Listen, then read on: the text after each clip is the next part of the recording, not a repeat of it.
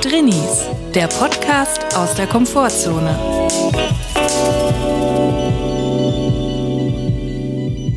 Hallo und herzlich willkommen zu einer brandneuen Folge Drinnies. Wir sind wieder da, Comeback des Jahres und wir hoffen, es geht euch gut und wenn nicht, ist das natürlich immer noch auch okay. Chris, du siehst frisch aus. Wie geht's dir? Zwischen 22 schwankenden Zwetschgenzweigen zittern 22 zwitschernde Zugvögel. Jetzt weiß ich, das hast du die letzten zwei Wochen gemacht? Wir müssen wieder reinkommen mit dem frischen Elan und auch einer deutlichen Aussprache. Nun, rennt etwa mein Haus! Lang schwang der Klang am Hang entlang. Ich war es nicht, ich war es nicht. Genau, mit diesem Elan, mit dieser Kraft, die Power müssen wir jetzt mitnehmen in die Podcast-Folge, in die neue. Ist es eine neue Staffel? Eigentlich nicht. Wir haben keine Staffeln. Das Nee. ist aber eine brandneue Folge und wir waren zwei Wochen weg und jetzt sind wir wieder da und ich, ich fühle mich wirklich neu aufgeladen. Ich habe neue Energie getankt. Du auch? Ja, vielleicht siehst du es, ich bin braun gebrannt wie Heiner Lauterbach. Sogar auf den Zähnen. Ja. Warst du weg oder ich habe mich ja schon gefragt, wo du bist. Danke, dass du danach fragst. Ich war in Florida. Ich habe da einen kleinen Abstecher hingemacht. Southwest oder? Southwest, aber auch Tampa, auch Miami. Miami eine sehr mucklige Stadt. Ist ja heimelig da, kann man ja sagen. Gemütlich. Und da habe ich ein paar Sachen gemacht. Ich war im Fischspa. Eigentlich 24-7, die ganze Zeit im Fischspa.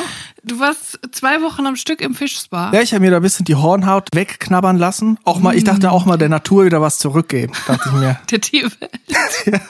Und hast du jetzt noch Füße? Ich meine, zwei Wochen, da haben die doch ordentlich was weggeknabbert. Ja, ich habe mich auch gefragt, wissen denn die Fische, wo sie aufhören müssen? Wo, wo der Fuß an sich aufhört?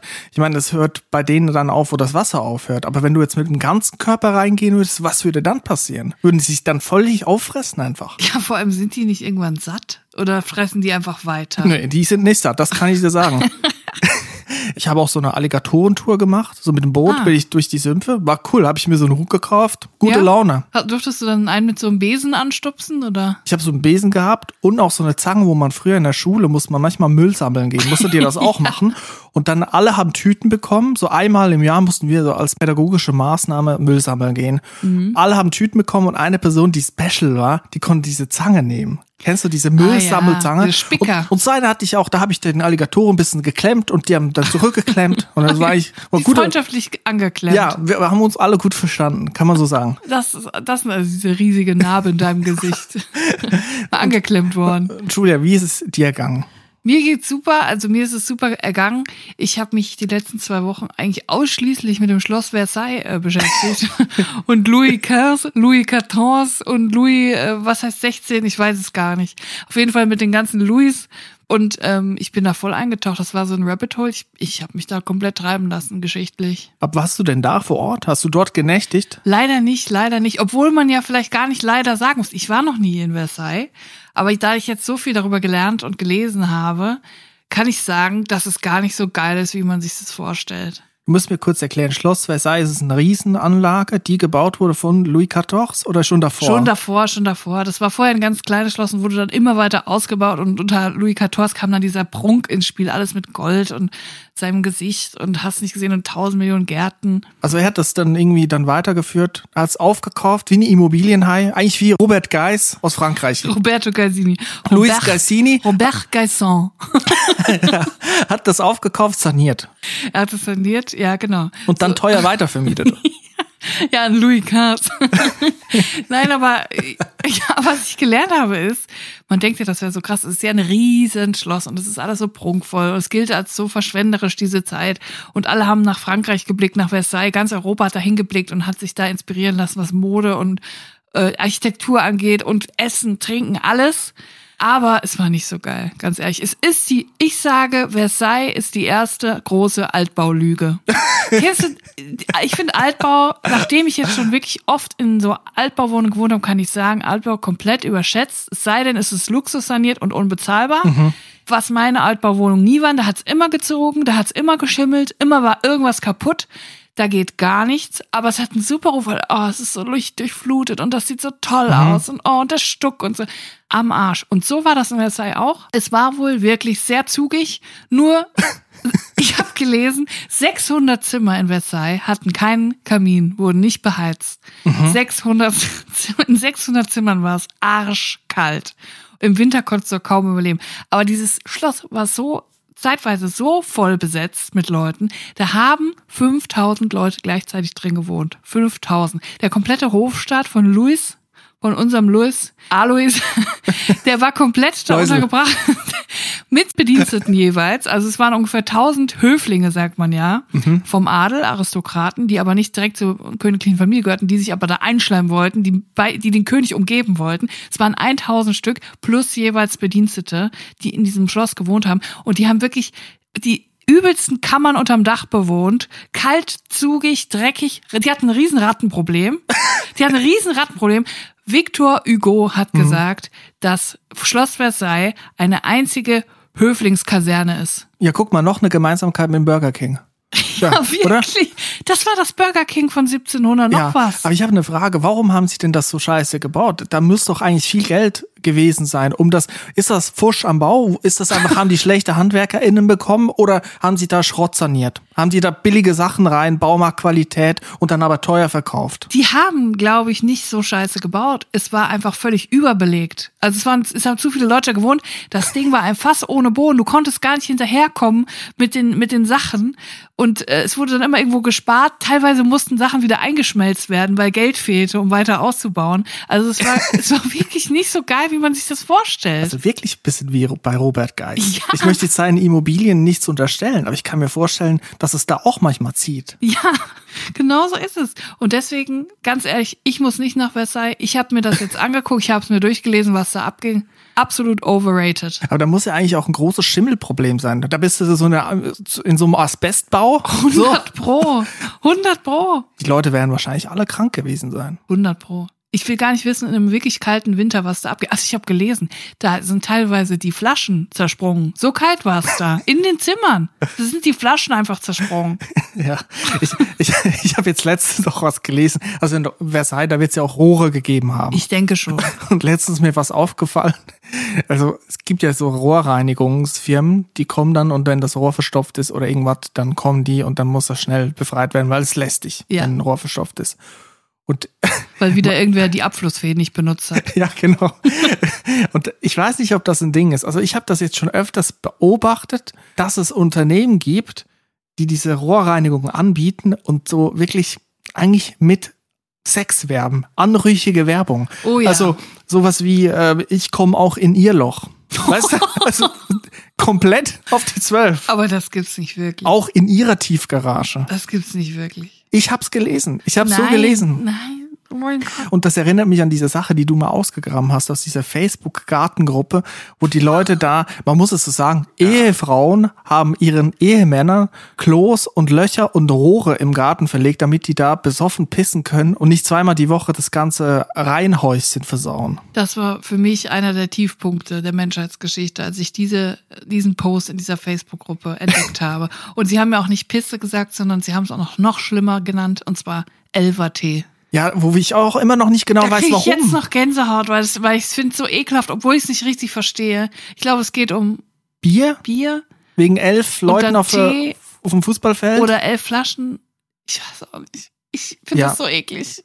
also auch bei dieser Werbung, wo ich mir sagen, das ist wirklich, also das ist wirklich haarsträubend. Und die hätte in Versailles jeder reingelassen. Das sag ich dir. Da durften auch solche Leute rein. Ja, gut, was willst du machen, wenn da alles tropft und die Rohre verstopft sind und es zieht und Schimmel und Asbest? Was willst du anderes machen? Da musst du halt die nehmen, die bei der Google-Suche ganz oben kommen, die beste Werbung haben und die besten Bewertungen, wo man fragt, sind das echte Bewertungen oder hat da jemand was gekauft an Hat da Bewertungen? jemand fingiert. Das ist ja auch so eine Sache mit dem Schlüsseldienst, wo ich auch immer Angst habe. Nicht, dass ich mal den Schlüssel vergesse oder mich rausschließe. Das kann passieren. Aber ich habe Angst, dass ich dann über den Tisch gezogen werde und dann 2000 Euro bezahlen Ja, muss, weil mir jemand einmal kurz Tür Das ist aufmacht. doch immer so teuer.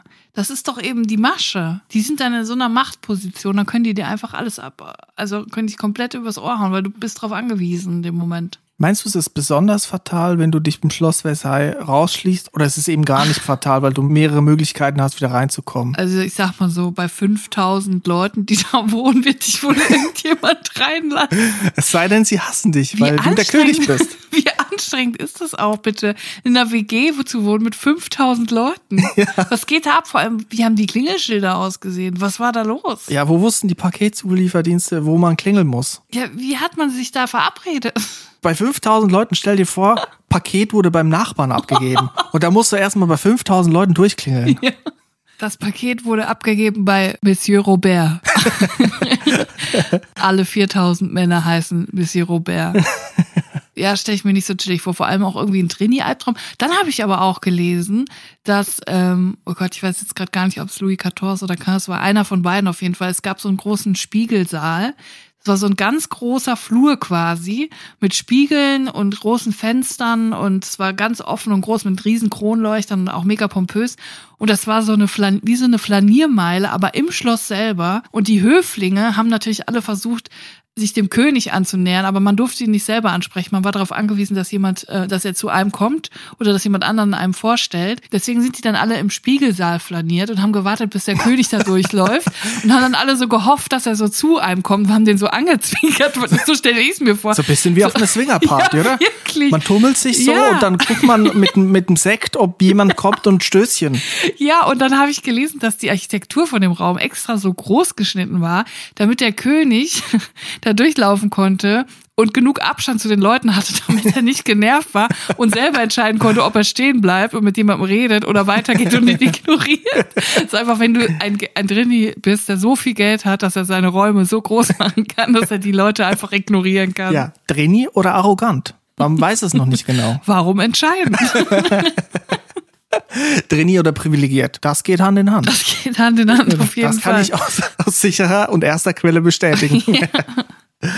Ja, ich finde es auf jeden Fall ein interessantes Rabbit Hole, dieses ganze Versailles-Zeug. Mhm. Ich habe es mir wirklich ähm, ja irgendwie edler vorgestellt, luxuriöser, aber es war wohl ziemlich abgefuckt und dann gegen Ende, kurz vor der französischen Revolution, war dann wirklich das Geld auch so knapp, dass sie angefangen haben, da die Bäume zu fällen und so. Also da, wo einst die tollen, prachtvollen Gärten waren, wurde alles abgefällt und verfeuert und so. Es war alles ziemlich abgefuckt dann irgendwann. Ich dachte, vielleicht hat Louis XVI dann vielleicht seine Klamotten bei Wind verscheppert oder so.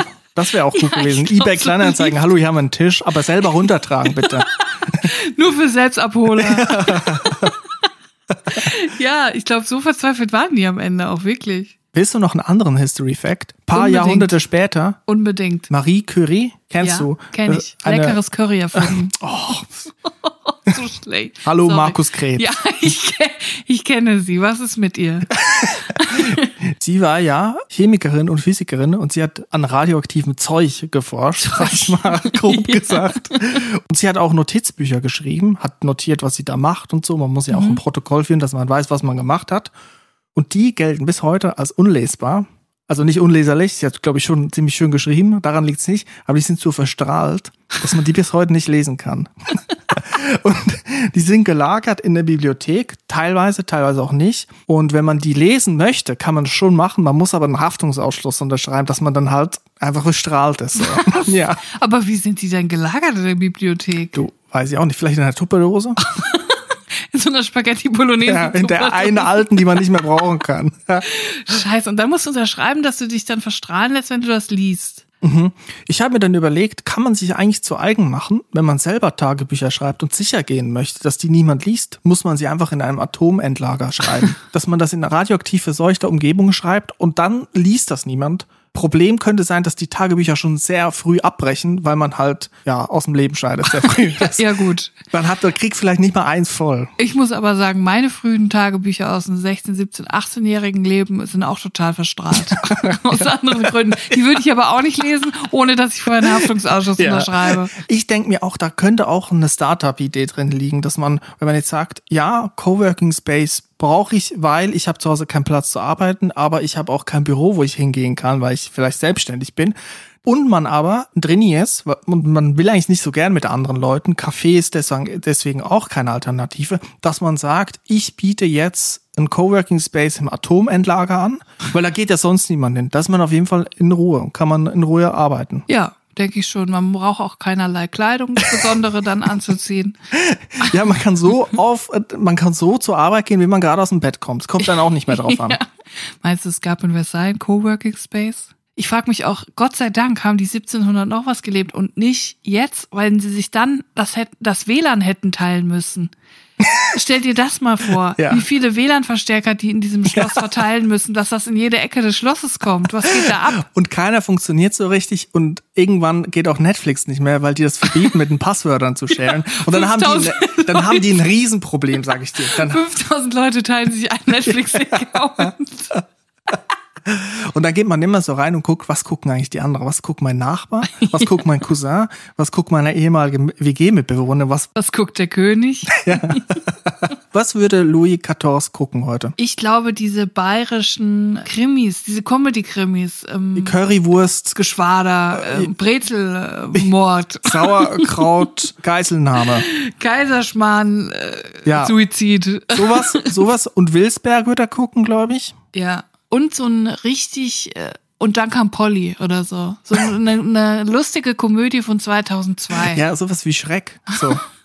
Hat nicht Osama Bin Laden, hat man doch auf seiner Festplatte, in seinem Cars. Versteck, hat, hat man Cars gefunden, auch so Disney-Klassiker, die Ja. er sich runtergeladen hat auf seine Festplatte und die er sich offensichtlich gerne angeguckt hat. Was hatte Osama Bin Laden bitte Anfang der 2000er für ein geiles Internet, dass der sich ganze Filme runterladen konnte? Ja. Ey. Bei mir wurde das irgendwie in, in meinem vor das pro Sekunde abgerechnet. Für 50 Euro konnte ich dann äh, extrem langsam auf, auf web.de gehen. Das war alles. Ja.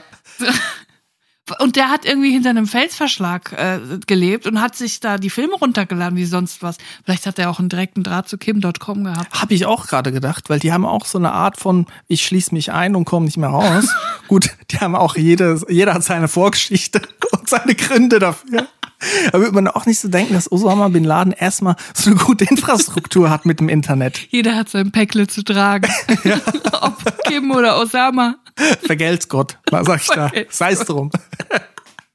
Naja, Osama Bin Laden muss eine Glasfaserleitung geha- gehabt haben. Und ich denke mal, wenn er jetzt Teenager wäre, würde er vielleicht auf Twitch streamen. 100 Könnte ich, mir- könnte mich vorstellen, der würde so Reaction-Videos machen und könnte, würde da richtig gut absahen. Aber der wird die ganze Zeit nur so Countdowns machen. Wie denn ähm, TikToker, den wir gesehen haben, der, Ja. der zählt immer runter und es passiert aber nichts. Und dann kommt wieder so DJ-Sounds, so du, du, du, du, du, du, du, fünf, vier, drei, wollen wir in die Charts. Und es passiert nichts. Obwohl ich sagen muss, müssen Terroristen recht, die drohen und dann aber nichts passiert. Ja, das ist stimmt. mir ganz recht so. Naja, meinst du, Louis XIV wäre ein Fischspa-Typ gewesen? Auf jeden Fall, oder? Ganz ehrlich schon, ja. Das ist ja so ein bisschen shady. Also nicht bisschen. Was, was soll das denn jetzt heißen? auch, sorry, aber dass er Roland und Steffi von Goodbye Deutschland gehen nach Mallorca und machen Fischspa auf. Parallel, da kann man aber auch noch einen Quad mieten. So. Ja, was soll das? das? ist der Vibe. Sorry, das ist richtig abgefuckt. Ey, das die haben da, die haben da gute Beleuchtung, die Fische. Manchmal ist blau, manchmal ist lila. Die- Im Wasser ist super, ist super. Die Fische werden gezwungen, die Hornhaut von Menschen zu essen. Das ist ekelhaft und deswegen sage ich ja, Louis XIV wird es machen. Und Kim.com würde ich auch auf jeden Fall sagen, das ist auch ein Fischspa-Typ. Der Osama Bin Laden bin ich mir nicht sicher. Ich glaube, ähm, Kim.com macht Fischspa, aber mit so großen Piranhas. Also nicht so kleine Fische, sondern so große Fische, wo immer so ein bisschen die Gefahr mitschwimmt. Ja. Apropos Fischspa, ich habe in der Zeit, wo wir weg waren, auch noch was Unangenehmes erlebt. Also, eine Unverschämtheit. Das ist doch jetzt eine gute Überleitung. Es Ja. war nämlich so, ich bin alleine in ein Restaurant gegangen und dachte, ich gönn mir jetzt mal was, ich gehe jetzt mal alleine essen, arbeite ein bisschen an meinem Laptop. So, dann bin ich in dieses Restaurant. Sprich, du tust so, als würdest du arbeiten. Genau, eigentlich google ich die ganze Zeit lustige Tierfotos. und dann war ich da und habe was gegessen und es war extrem wenig los. Es, eigentlich war ich, glaube ich, ich war da und noch eine andere Person und sonst niemand. Ich hatte nämlich eine gute Zeit erwischt und dann haben habe ich gemerkt, dass die Mitarbeitenden dieses Restaurants das zum Anlass genommen haben, ihr Mitarbeitergespräch jetzt zu führen Mhm. was ja okay ist, aber wir haben es am Tisch neben mir geführt. So. Und das war wirklich sehr, sehr unangenehm. Und ich möchte dann kurz einen kleinen Ausschnitt gewähren, was ich da mitbekommen habe am eigenen Leibe.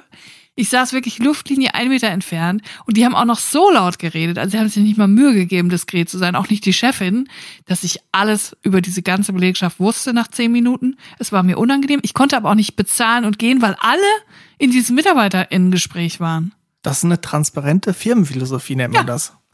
Das war wirklich so. So. Und dann war das so, es waren, wie viele waren das? Es waren so vier Leute, die waren alle zwischen 20 und 40, würde ich sagen.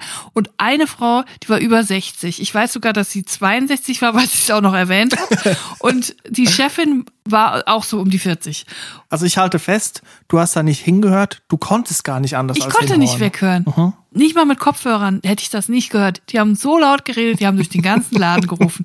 So, und ich war mittendrin, ich konnte nicht weg, ich hatte noch nicht bezahlt, alle waren in diesem Gespräch. Und dann gab es einen Rieseneinlauf für die einzige ältere Frau, denn sie hat, ich weiß genau, woran es lag, sie hatten immer, wenn jemand eine Schinkenpizza bestellt hat, hat sie einfach die Schinkenpizza eingebucht. Was sie aber machen sollte, das hat sie schon vor zwei Monaten gesagt bekommen, sie soll die Pizza Margarita einbuchen mit dem extra Schinken.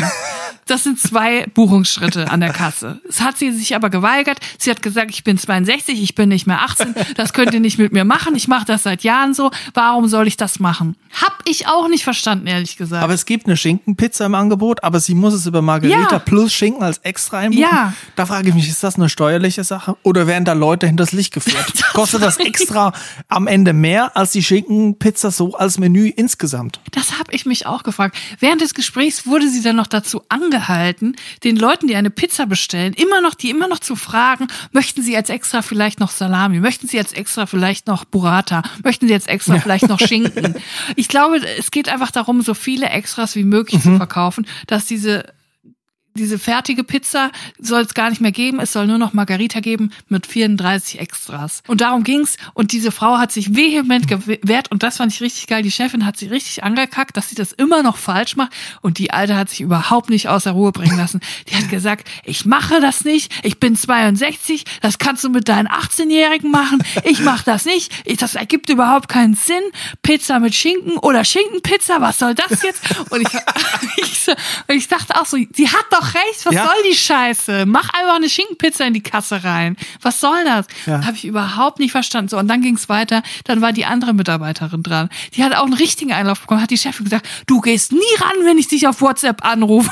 Und dann sagt die Mitarbeiterin, ich war im Pool. und dann haben alle sie so angeguckt, so wie du warst im Pool. Ich schwimme mit der Bahn, ich plansche nicht. Das fand ich so einen geilen Fakt. Sie hat anscheinend einen Pool zu Hause, aber sie schwimmt Bahn. Sie planscht nicht, okay? Und dann kann sie nicht bei WhatsApp drangehen. Und ich dachte auch so, boah, Girl, richtig so. Bitte geh nicht dran, wenn deine Chefin dich anruft, wenn du zu Hause bist. Was soll das? Was ist das für eine Arbeitskultur? Was ist das für eine Feedbackkultur, die quer durch den Laden gebrüllt wird? Also ich gehe in der Annahme richtig, dass das Restaurant nicht einen eigenen Pool besitzt. Nein. Also sie war zu Hause, sie war auf Ja. jeden Fall nicht auf der Arbeit. Nein, sie war Warum zu soll Hause. sie denn rangehen? ja, weil sie für irgendwie einspringen sollte. Ja, wenn sie am Bahn schwimmen ist, dann kann sie nicht einspringen. Hier oben. Sie war ja schon reingesprungen. Dö, dö, dö, dö. Markus Krebs. Ja. Und es war wirklich so unmöglich, es war mir so unangenehm. Und die hat, die Chefin hat wirklich einen Einlauf nach dem nächsten verteilt und jeder, jeder hat mal sein Fett weggekriegt. Ne? Und dann ging es direkt so, ja, während Corona hätte ich eigentlich Stellen abbauen müssen, habe ich nicht gemacht und jetzt weiß ich gar nicht warum. Ich, ihr macht es immer noch nicht richtig und so. Und dann hat sie denen so gedroht, dass, dass sie, wenn, wenn es weiter so geht, dann werden bald die Stellen gekürzt und so. Und ich dachte so, boah, Leute, rette sich, wer kann, was ist das hier für ein Arbeitgeber? Und ich war mittendrin und ich dachte so, warum, warum bin ich jetzt gerade zu diesem Zeitpunkt an diesem Ort? Ich habe das alles mitbekommen, es war so unangenehm. Und ich als Drini sitze daneben und tu dann so, als würde ich es nicht hören. Das ist ja auch immer eine Anstrengung. so zu Schauspielern, dass man mit was ganz anderem beschäftigt. Ich war dann plötzlich ganz vertieft in meine Arbeit, habe so mit meinen Fingern so getippt. Aber ich war natürlich komplett in dem Gespräch mit drin. Ja. Ich habe mich gefühlt, als würde ich jetzt gleich auch ein Feedback kriegen. So habe ich mich gefühlt. Wirklich. Aber eigentlich ein Vorbild, wie die damit umgegangen sind, weil ich bin bei Mitarbeitergesprächen, wäre ich einfach verstummt und halt gesagt, ja, stimmt, es ist völlig falsch, dass ich, wenn ich am Schwimmen bin, nicht ans Telefon gehe und ich muss das Unlogische machen mit der Schinkenpizza und Pizza auf Ja. der Schinken, muss ich alles so machen. Ja, stimmt, Chef. Ja, Chef, ich bin ein riesen Arschloch-Chef. Ja, ich möchte gerne Überstunden machen, ohne dafür bezahlt zu werden, Chef. Sie haben recht, Chef. Ja, so wäre ich auch. Und das, das fand ich wirklich beeindruckend, vor allem wie diese ältere Dame, vor der habe ich wirklich am meisten Respekt gehabt, die hat sich vehement gewehrt. Gegen alle. Alle anderen haben dann gesagt, ja, aber wir machen das jetzt schon seit vier Monaten so. Das ist doch jetzt langsam, muss es doch mal bei dir angekommen sein. Pizza mit Schinken, nicht Schinkenpizza. die, wirklich, die hat komplett abgeblockt. Die hat das nicht an sich rangelassen. Da dachte ich so, das ist der Spirit. Die Frau, die muss jetzt da noch vier, fünf Jahre arbeiten. Die hat sich das gesagt, fickt euch alle. Ich buche ja. meine Pizza mit Schinken so ein, wie ich das will. Und das ist mein Vorbild, ganz ehrlich. Eigentlich sollten wir jetzt da hingehen und extra Schinkenpizza bestellen bei der Angestellten, damit die ihr Ding so durchziehen kann. Ja, ich kann da leider nicht mehr hin, weil ich weiß jetzt zu viel über diese Leute. Ich weiß jetzt, wer da wie viel Bahn schwimmt und bei WhatsApp nicht erreichbar ist. Es ist irgendwie unangenehm. Ich muss sagen, dass mir auch schon passiert, dass wenn man so ein bisschen zu Randzeiten manchmal irgendwo hingeht, auch bei so Takeaways, so vielleicht so nach der Mittagspause, wo alle Mittagspause schon vorbei hatten, so 14 Uhr oder so, dass wenn man da hingeht, sieht man die Angestellten selber im Restaurant sitzen. Mhm. Manchmal sind sie am Essen und manchmal nicht. Und da habe ich ein schlechtes Gewissen reinzugehen. Beziehungsweise ich bin im Zwiespalt, ich denke mir so, vielleicht sitzen sie auch rum, weil sie nichts zu tun haben und eigentlich jetzt froh wären, wenn ich mir jetzt da einen Döner kaufen würde. Oder sind sie gestört, wenn ich reingehe, weil sie offensichtlich gerade Pause machen. Sehr schwierig einzuschätzen, aber wenn offen ist, ist ja offen eigentlich. Kann man ja eigentlich schon reingehen. Ja, das ist schwierig. Ich will auch auf keinen Fall stören, wenn Leute, vor allem auch Familienbetriebe oft, ne, wenn die dann abends so kurz vor Schließung, wenn sie dann zusammen essen wollen und man überlegt sich, will ich jetzt noch mal kurz vor Schließung rein, das ist das Schlimmste, wenn du. Ja, aber Leute, das macht man nicht. Das macht man nicht. Das da bleibt man draußen. Man geht nicht noch um 22 Nein. Uhr ins Restaurant, wenn das um halb elf zumacht. Das macht man Nein, nicht. Nein, das macht man nicht. Aber so eine Mittagszeit, so eine Nachmittagszeit. Manchmal schwierig, wenn die Restaurants nicht zumachen. Manchmal ist ja dann zu. Dann ist Mittagsstunde, da geht man schlafen. Die Belegschaft geht manchmal aufs Zimmer oder macht oder Pool. ja. Ja, gar nicht so einfach. Aber Julia, hast du es mitgekriegt? Es gibt große News in der Welt der Kulinarik. Die Pizza, die Schinkenpizza heißt jetzt Pizza mit Schinken. Nein, es geht um eine Sache, die wir hier schon mal besprochen haben. Ein Gericht, was wir hier schon mal vorgestellt haben. Und zwar Ries Casimir. Du kennst es. Ich kenne und liebe es. Es ist ein Reisgericht aus der Schweiz, was nachweislich auch erfunden wurde in der Schweiz, um ein fernöstliches Gericht darzustellen, was es aber nicht ist. Mit so Curry drauf, mit geschnetzeltem, mit am besten noch Dosenobst. was warm zu sich genommen wird. Und es gibt jetzt große News. Es wurde auf Platz 18 der schlechtesten oder ekligsten Gerichte der Welt gewählt. Platz 18. Da, also da habe ich jetzt gerade direkt zwei Reaktionen drauf. Erstens, wie gemein und zweitens, warum nur auf Platz 18? naja, ich muss sagen, Dosenobst warmes Dosenobst mit Curry, mit geschnetzeltem auf Reis. Ich finde es nicht eklig. Warmes Dosenobst. Nein. Julia, wir müssen jetzt ein Pro und Contra darstellen. Also. Wie in der Medienlandschaft das so üblich ist. Jemand ist Contra, jemand ist Pro, damit ein Gespräch stattfindet. Okay, ich welche Seite habe ich? Du sagst, es ist eklig und ich sage, es ist wirklich wunderbar. Okay, es ist total ekelhaft. Warmes Dosenobst auf Reis mit geschnetzeltem. Ja, und ich sage, es ist richtig lecker und es ist unverhältnismäßig, dass das auf Platz 18 ist.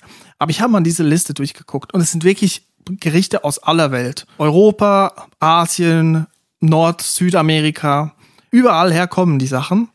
Aber ist so was ist denn vor Ries Kasimir? Was ist denn noch ekliger? Ich sag dir, was auf Platz 19 ist, hinter Ries Kasimir, nämlich aus Deutschland und das ist das höchstplatzierte deutsche Gericht, oh. Anisplätzchen. Äh?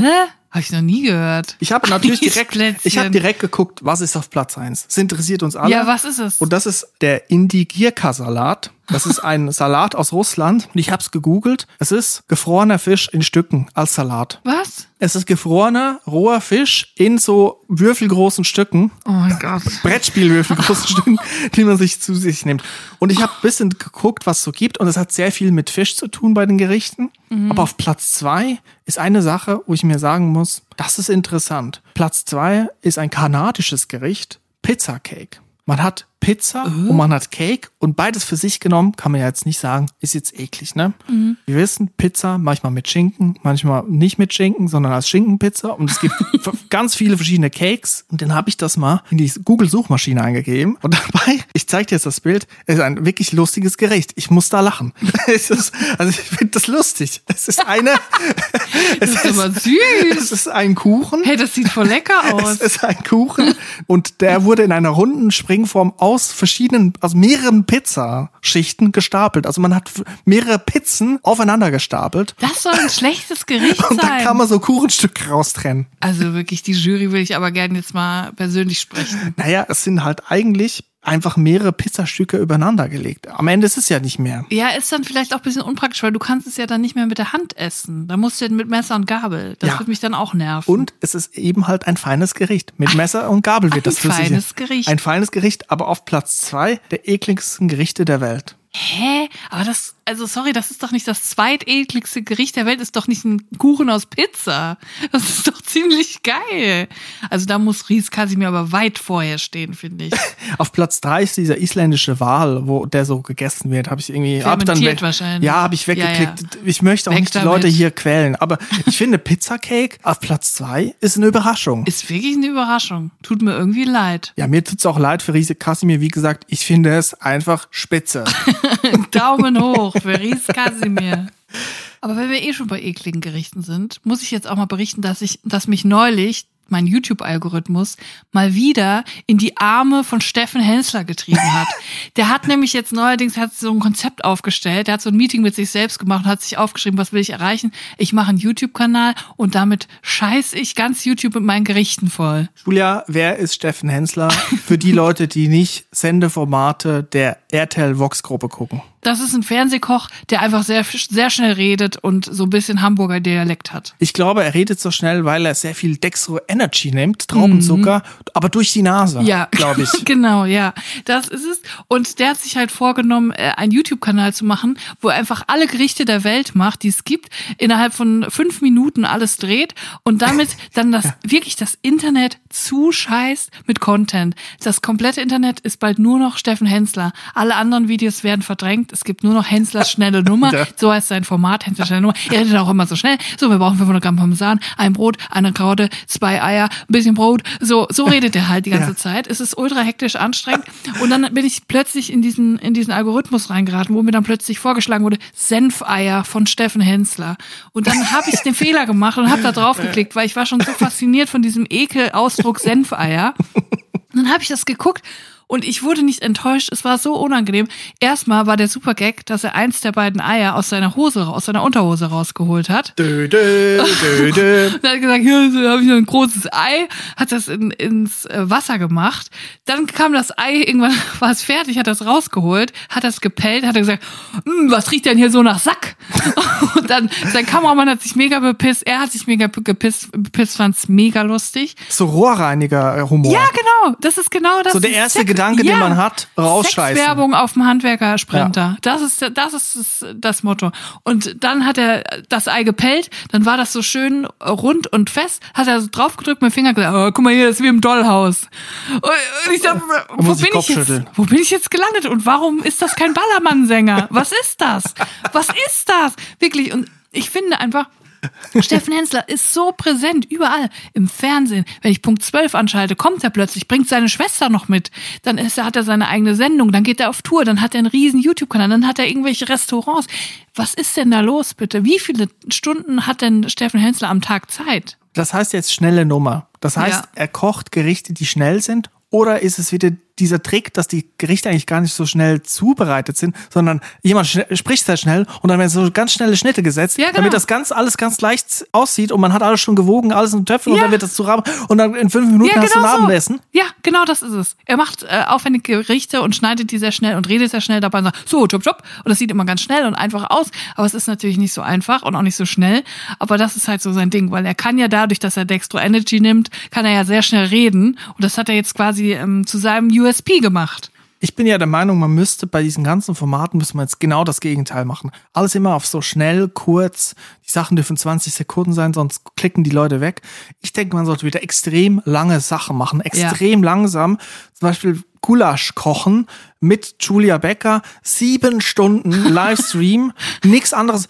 Einfach wirklich, man sieht dir auch zu, wie du wartest zwischendrin, Ja. mal die TV-Zeitschrift blätterst, so ganz langsam und ganz langweilig. keinen einzigen Cut setzen. Einfach in Echtzeit kochen, schwitzend hin und her laufen, zwischendurch die Spülmaschine ein- und ausräumen, verzweifeln, kurz weinen, dann weiter kochen. Das würde mir gefallen. Auch denke ich mir manchmal so einfach mehr so Webcam-Formate. Es gibt diese Webcams, die dann schwenken, so Alpenpanorama, einfach mehr solche Form- Formate, wo eine Kamera irgendwo hingestellt wird und man guckt einfach zu.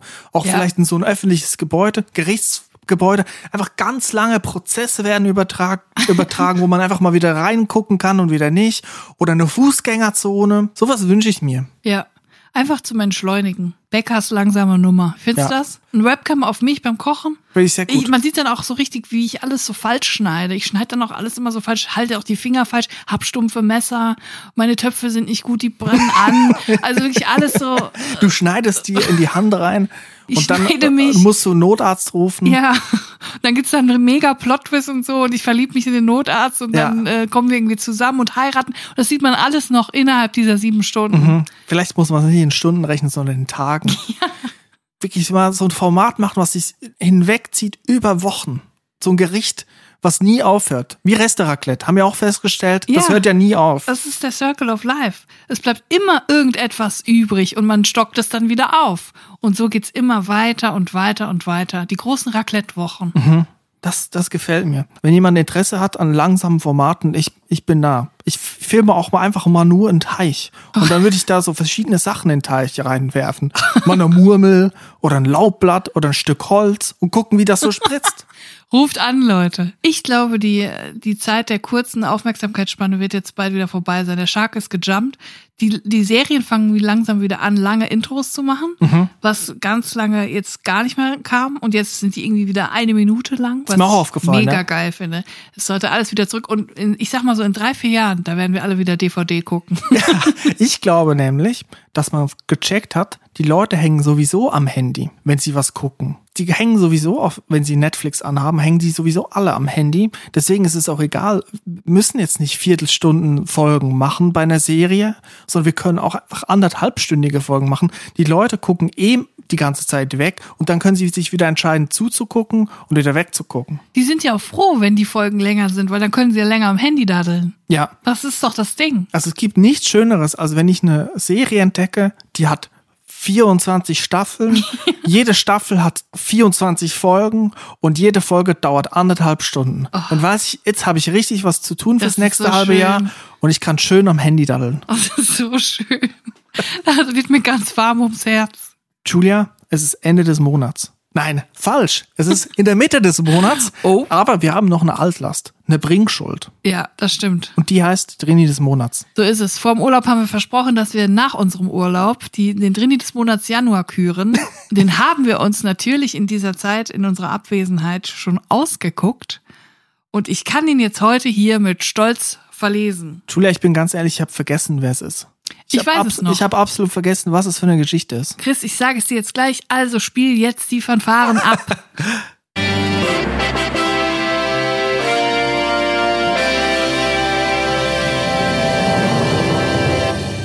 Drini des Monats, Januar 2023 ist Anna. Anna, Anna, Anna. Woo, woo, woo.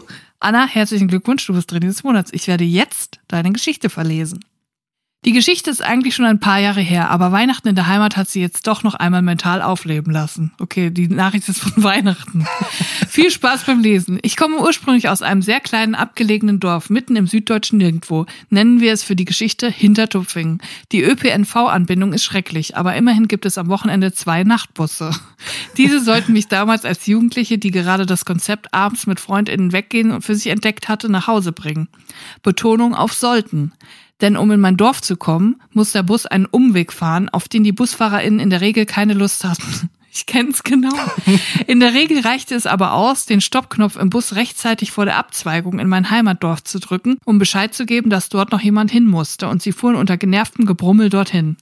Manchmal rief der Fahrer auch durch den Bus, ob noch jemand nach Hintertupfingen müsse, und man musste durch den ganzen Bus schreien, ja, ich! Absoluter Horror für eine schüchterne 16-Jährige mit leiser Stimme, aber die Angst, bei Nacht vier Kilometer durch den Wildschweinwald nach Hause laufen zu müssen, war zu groß, so dass ich kurz vor der entsprechenden Abzweigung meine Kopfhörer abnahm, um vorbereitet zu sein. So kam es, dass mein 16-jähriges Ich wieder einmal an irgendeinem Samstagabend in einem mit Betrunkenen gefüllten Bus saß, in der Hoffnung, schnellstmöglich in mein Bett zu kommen. Doch weit gefehlt. Der Busfahrer an diesem Abend hatte wirklich absolut gar keine Lust, seinen Job richtig zu machen. An jenem schicksalhaften Abend war es so, dass es beim, dass beim Busfahrer vorne eine Truppe sehr betrunkener, sehr lauter Männer saß, die die ganze Zeit grölte und alles kommentierte, was so im Bus passierte. Ich hatte mich deswegen weit nach hinten gesetzt, um meine Ruhe zu haben. Spoiler, ganz schlechte Idee. Der Busfahrer hatte jedoch Spaß daran, mit den Männern zu reden und so kam es, dass sie ihn wohl überredeten, eine andere Strecke zu fahren, damit sie schneller daheim sein können. Super. Toll.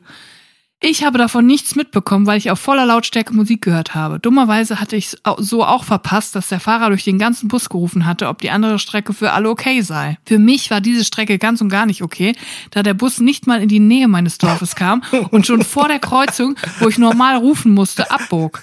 Naja, so schaute ich aus dem Fenster und merkte plötzlich, dass etwas gar nicht stimmt und wir anders fahren als sonst. Ich war panisch. Was sollte ich denn jetzt tun? Es half nichts. Ich musste wohl zu dem Busfahrer und ihm sagen, dass er, dass er umkehren muss.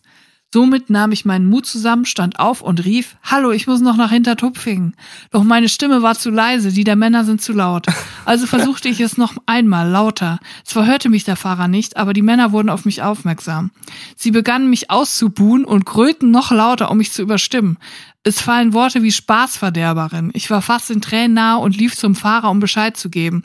Er erhörte mich glücklicherweise, war aber alles andere als glücklich, noch einmal umdrehen zu müssen. Insbesondere, da wir gerade in einem kleinen Ort mit engen, verwinkelten Straßen sind. Und als Sahnehäubchen des Abends fragte er, ob ich mich hier auskenne. Ich bejahte. Also beschloss er nun auch noch, dass ich ihn durch die Straßen lotsen muss.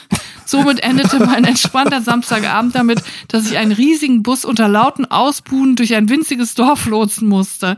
Zum Glück ist alles gut gegangen und ich kam mit einer Verspätung gut daheim an. Inzwischen bin ich deutlich selbstbewusster und würde das ganz anders handeln.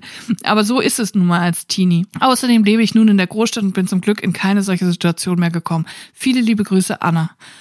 Anna, das hast du jetzt wirklich verdient, Trainer des Monats zu werden. Das ist ja wie Schmerzensgeld jetzt eigentlich, oder? Tut mir so leid, dass du das erleben musstest. Ich kann so nachfühlen. Ich bin ein absolutes Buskind. Ich bin mein Leben lang immer nur Bus gefahren zur Schule. Musste ich sogar einmal umsteigen mit dem Bus. Ich musste jeden Tag so viel Bus fahren. Bus, Bus, Bus, mein ganzes Leben lang. Ich habe so viel im Bus gesessen. Ich war ja auch noch Schlüsselkind. Mit meinem Schlüssel umgehängt bin ich Bus gefahren. Und ich habe mich immer nach vorne gesetzt, in den Einer hinter dem Busfahrer. Und ich habe so oft vorne gesessen, allein alleine hinter einem Busfahrer, dass ich bis heute noch das Schild auswendig kann, was an dieser Wand hing vor meinem Gesicht. Ich kann es heute noch auswendig aussagen, weil ich unzählige Male mit dem Bus gefahren bin. Und ich kann es dir jetzt, Chris, möchtest du es hören? Ja, bitte, ich würde es ja, bitte, bitte. jetzt Was- mal kurz, ich muss mir das jetzt mal von der Seele reden. Ich kann das nämlich noch auswendig. Es geht so. Bestellen Sie Ihr Taxi direkt hier im Bus. Nennen Sie dem Fahrer beim Einsteigen die Haltestelle, an der Sie in ein Taxi umsteigen möchten. Der Fahrer vermittelt per Funk Ihr Taxi. Die Vermittlung ist kostenlos. Sie zahlen nur die Kosten für Funk und Taxi. Krass, oder? Kann Das ist ja noch nicht mal ein Werbeclaim, das ist ja einfach so ein Text. das war so eine Anleitung und da stand dann so erstens, zweitens, drittens, viertens, da war so ein Bild drauf von so einem Mann, der ein Taxi im Bus bestellt. Mhm. Das kann ich heute noch auswendig. So oft bin ich Bus gefahren und bei mir war es genauso, diese Käfer. Ich weiß es genau, wie es ist. Und wenn du da deinen Bus verpasst hast oder der Bus nicht gehalten hat, wenn du gedrückt hast, dann warst du verloren. Ich habe schon so oft als Kind geheult, weil der Bus nicht angehalten hat, weil ich, obwohl ich gedrückt habe und nicht Ja. wusste, wie ich von der nächsten Station nach Hause komme. Weil das, das waren dann irgendwie direkt drei Kilometer. So das ist wirklich auf dem Dorf, das ist auch immer noch die Realität 2023. Da kommen zwei Busse am Tag. So, jetzt habe ich es auch mal gesagt. Anna, ich kann dich nach, nachfühlen und deswegen hast du diesen Preis mehr als verdient. Warum hat der Busfahrer einfach nicht beim Einsteigen alle gefragt? Warum steigen nicht alle vorne ein und sagen, wo sie hin müssen? Das wäre doch für alle einfacher. Dann könnte er sich auch auf seinen Feierabend einstellen. Er weiß genau von Anfang an, wo er langfahren muss und muss dann nicht noch angepisst irgendwo langfahren, wo er gar nicht will. Es wäre klug gewesen, wenn er das gemacht hätte. Aber er hat nicht die besten Entscheidungen an dem Abend getroffen, der Busfahrer. Ich möchte auch sagen, Anna, es war nicht deine Schuld. Wenn sich ein Busfahrer von so Typen ablenken lässt, auch noch mit dem mit sich mit denen unterhält, ist das nicht deine Schuld, wenn er dich nicht hört. Ja, die sollen diese Gespräche gefälligst bei der Freiwilligen Feuerwehr führen So ist und nicht es. im Bus. So ist es. Sie soll das machen, wenn sie eigentlich ein Haus löschen soll. Ja, genau. Ich gebe gerne mein Haus in die Hände von betrunkenen Männern. Die löschen dann erstmal ihren Brand. Dö, dö, dö. Oh Gott. Also, Drilli des Monats ist gekürt. Ich würde sagen, das war jetzt erstmal das Highlight unserer ersten Folge nach unserer kurzen Pause. Nun brennt etwa mein Haus. Hoffentlich nicht, weil so schnell wird es nicht gelöscht. Ich würde sagen, wir hören uns nächste Woche wieder am Dienstag, dann sind wir wieder da. Bis dahin, bleibt drin und bleibt gesund. Tschüss. Tschüss.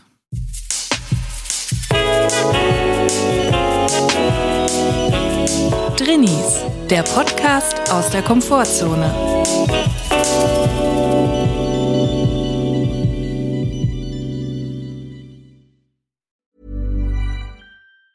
Ever catch yourself eating the same flavorless dinner three days in a row?